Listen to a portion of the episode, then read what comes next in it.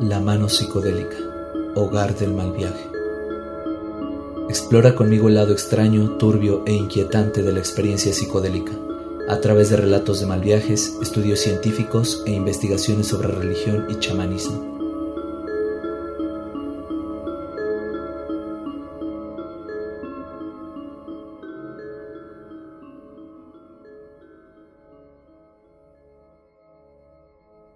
Es un gusto que me acompañen en el capítulo 17 de La mano psicodélica. Muchas gracias por estar aquí.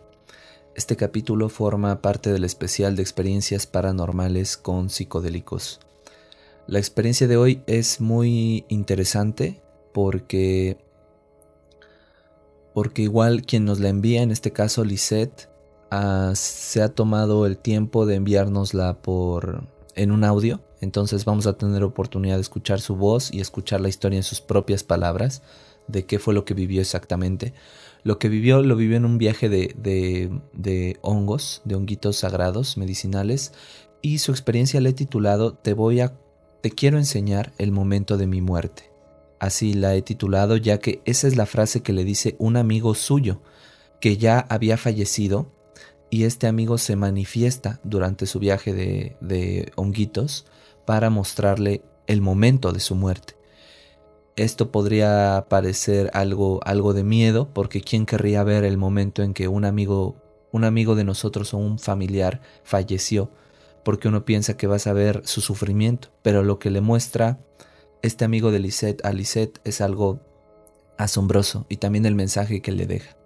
Así que es un relato muy, muy hermoso, el que vamos, el que estamos a punto de, oír, muy asombroso también por su contenido eh, paranormal, por decirlo de alguna forma. Y bueno, eso, eso, eso es todo sobre el relato. Comentarles como siempre que abajo en la descripción dejo el link a mi círculo visionario, un grupo de personas interesadas en hablar sobre espiritualidad, eh, sustancias psicodélicas, pasamos libros, música, etcétera. Y también les dejo un link a mi música para que escuchen mi, canción Todo está donde debe estar. Es una canción pensada para dar tranquilidad, entonces si en algún momento están ansiosos, eh, preocupados, angustiados, escuchen esta canción. La dejo abajo en la descripción. Eh, y bueno, todavía sigo recibiendo experiencias paranormales. Pronto regresamos también. Tengo más relatos con, con honguitos eh, sagrados y medicinales. Todavía tengo varios ahí en la almacenados que quiero compartir. Así que pues esperen la mano psicodélica para mucho tiempo. Vamos a comenzar con el relato de Lisette. Te quiero enseñar el momento de mi muerte. Hola, mucho gusto. Oye, fíjate que eh, yo acabo de empezar con esto. Apenas hice mi primer viaje en agosto. Y en ese primer viaje este, ya que me dio el efecto de los hongos, eh, los psicodélicos, pues empecé a ver los fractales, ya sabes, todo ese tipo de cosas, ¿no? Eh, y caí como en, una, en un espacio en donde veía, cerraba los ojos y veía como si estuviera en una habitación. Abría los ojos y veía los fractales a todo lo que daba. Entonces para mí fue muy impresionante porque estaba en dos lugares a la vez. Y yo perdí a un amigo eh, que se ahogó en el mar hace 20 años entonces fue muy raro porque empecé como a verlo, pero de lejos primero. Y dije, Jorge, viene Jorge. Se me hizo súper extraño, pero sí lo creí capaz porque dije, bueno, mi mente está en otra dimensión, estoy como con los alucinógenos.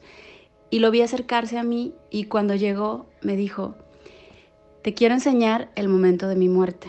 Y yo le dije, no, yo no quiero ver el momento de tu muerte, porque él falleció, eh, se ahogó en el mar y su cuerpo duró perdido mucho tiempo.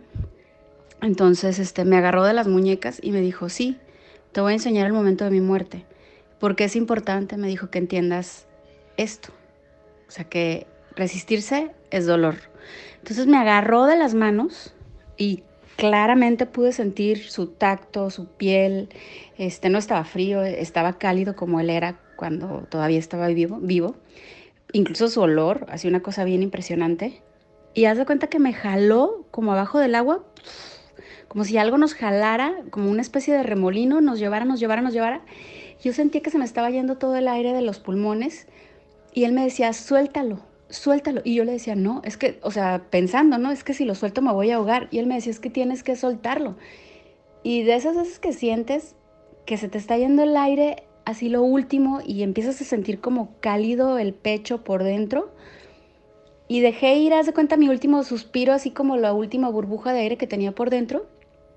Y en ese momento en el que dije, pues ya valió, me dejo ir, me dejé ir y haz de cuenta que me convertí como en una especie de, de partícula dentro del agua, partícula dentro del mar. Pude ver así con un brillo espectacular cada cosa que estaba bajo el agua, la arena, los, este, los peces, o sea, toda la fauna que había marítima se convirtió como en, esa energía que también era yo y que en realidad era él. Entonces él me estaba explicando que, porque yo por mucho tiempo pensé que había sufrido mucho cuando él había muerto, porque se había muerto ahogado. Y él me dijo, es que cuando yo me di cuenta que ya me estaba, o sea, que esa era era mi final, que ya me iba a morir. Dice, simplemente me solté y me dejé ir. Dice, y esto fue lo que vi. Entonces quiero que entiendas que somos energía, que vamos y venimos, que estamos en un continuo, eterno fluir de energía y que la muerte solo es dolorosa cuando te resistes a ella. Y para mí fue una experiencia súper cabrona porque yo no, o sea, no me imaginé que me iba a pasar esto. Claro que una cosa es platicarlo y otra cosa es haberlo experimentado. Seguramente me voy a quedar corta con las palabras, pero para mí fue algo que me cambió la vida y que además me enseñó muchas cosas, porque exactamente para todo aplica el, el si te resistes, o sea, te duele, para todo. Nunca debemos de poner resistencia a los cambios, a la vida, este, a la muerte, a la enfermedad. Al contrario, tenemos que aprender a adaptarnos, ¿no? Y, como que todo, o sea, un montón de lecciones vinieron a partir de, esa experiencia. Entonces, pues espero que te sirva. Eh, y bueno, lo otro que me pasó es que después de que, de que él me enseñó el momento de su muerte, estuvimos bajo el agua, y me enseñó todas estas lecciones, regresamos como al, punto en donde yo estaba haciendo el viaje y él abrió una especie de cortina y me dijo, quiero que veas a unas personas. Y empecé a ver a todas las personas que importantes para mí que habían fallecido. Y todos venían a decirme algo. Entonces, y los veía con total claridad, te digo que incluso los podía percibir, sus olores, a lo que ellos olían cuando estaban vivos los abracé, hablé con ellos. Eh, y había otras personas haciendo también el viaje y yo les decía, es que mira quién está aquí, pero los demás no los podían ver y yo los veía con total claridad. Entonces, para mí fue algo eh, paranormal, ¿no? Porque, pues no todos los días ves a, quienes ya fallecieron con tanta claridad.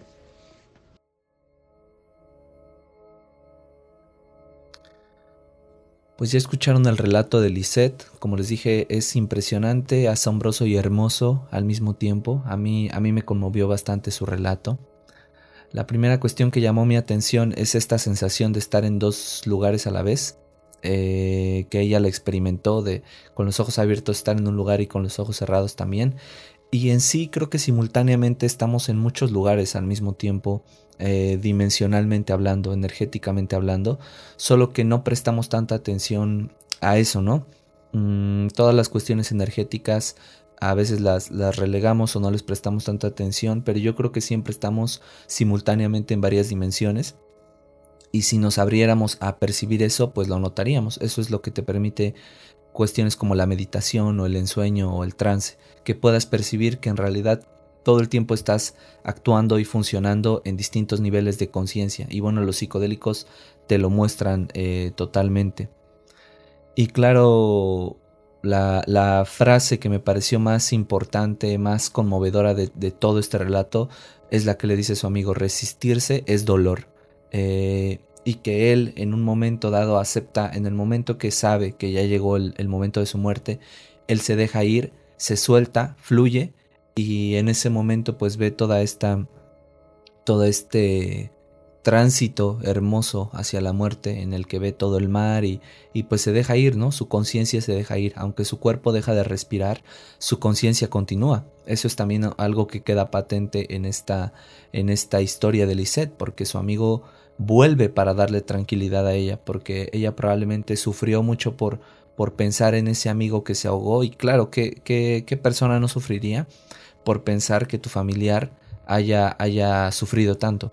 Pero creo que algo, algo bonito de la historia de Lisset y que yo me quedo también para mí es esto de pensar que aunque el familiar temporalmente pase por un tránsito de no aceptación de la muerte o de dolor, va a llegar a un punto donde en el momento que fluya, pues va a venir el desprendimiento de, de su conciencia del cuerpo o esta transformación y esta mutación hacia otro plano. Y es también algo de lo que, de lo que habla Lisette, bueno, de lo que le habla a su amigo y que Lisette nos cuenta, porque su amigo le dice, estamos en un eterno fluir, somos energía. Entonces prácticamente lo que le, lo que le dice su amigo es, es como la frase esta, me parece que es de la química o de la física de... Eh, la energía no se crea ni se destruye, solo se transforma. Y si nosotros somos energía, pues estamos todo el tiempo en transformación. Y algo siempre perdura, algo de lo que somos siempre va a perdurar. Ya le pueden llamar espíritu, conciencia, alma, llámele como sea, pero algo, algo perdura. Y precisamente la, la hacer este, esta, esta historia me parece súper idónea para estas fechas, ¿no? Porque, porque precisamente la festividad de Día de Muertos mexicana cree en, en, eso, que la conciencia y el espíritu de alguien ya fallecido perdura y a veces regresa a visitar a los vivos, por eso se les pone una ofrenda de alimento, de las cosas que les gustaban, eh, porque, porque se tiene esa creencia, ¿no? Entonces, esto es lo que también le dice su amigo, somos energía, nos estamos, estamos en un continuo fluir. A veces eres, tu materia está representada en un lugar como un, un ser humano, a veces en, a lo mejor en un animal, en una piedra, en un árbol, en el viento, en el agua, pero eso que somos está en todas partes, porque también como lo dice, como lo dice Lisette, cuando, cuando va bajando en el mar y se transforma en una partícula, cuando acepta ella también su muerte, porque ella también pasa, digamos, por un proceso de aceptación de su propia muerte. Eh, y cuando la acepta, ella empieza a ver que todo el océano se transformaba como algo mismo, algo, algo que era una unidad, que es el océano, los animales de ahí, su amigo y ella, también eran una sola cosa, energía. Entonces, pues esto abona, contribuye a ese, a, ese, a ese pensamiento, a esa conclusión que muchos llegamos en el camino espiritual consciente, que es que todos somos uno, que somos una unidad de amor, eh, eh, que somos una gota del vasto océano, del infinito, del cosmos, eh, como, ustedes, como ustedes lo conciban, pero la unidad, la unidad, saber que todos somos energía. Por eso me gusta tanto la historia de Lisette, me identifico con ella, por supuesto, por las conclusiones a las que llega, por las verdades tan inmensas a las que llega, y todavía al final que vea a otros familiares o amigos o, parientes fallecidos, que los vea y tenga la oportunidad de platicar con ellos, es algo hermoso, es literalmente una visita al mundo de los, de los fallecidos, de los muertos, al inframundo.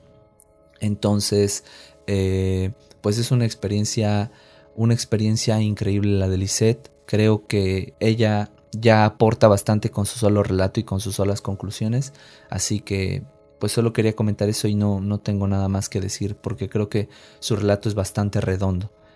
Nos cuenta el relato y además ella misma también llega a muchas conclusiones muy importantes. Así que me siento muy agradecido contigo, Lisette, porque de verdad es un relato Padrísimo, gracias por la confianza y la valentía de compartir esto con nosotros y permitirme a mí compartirlo con mi audiencia. Y nos estamos viendo en un próximo episodio de La Mano Psicodélica. Muchas gracias por escuchar.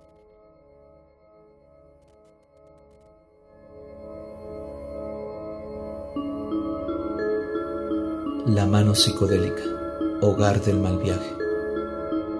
Explora conmigo el lado extraño, turbio e inquietante de la experiencia psicodélica a través de relatos de mal viajes, estudios científicos e investigaciones sobre religión y chamanismo.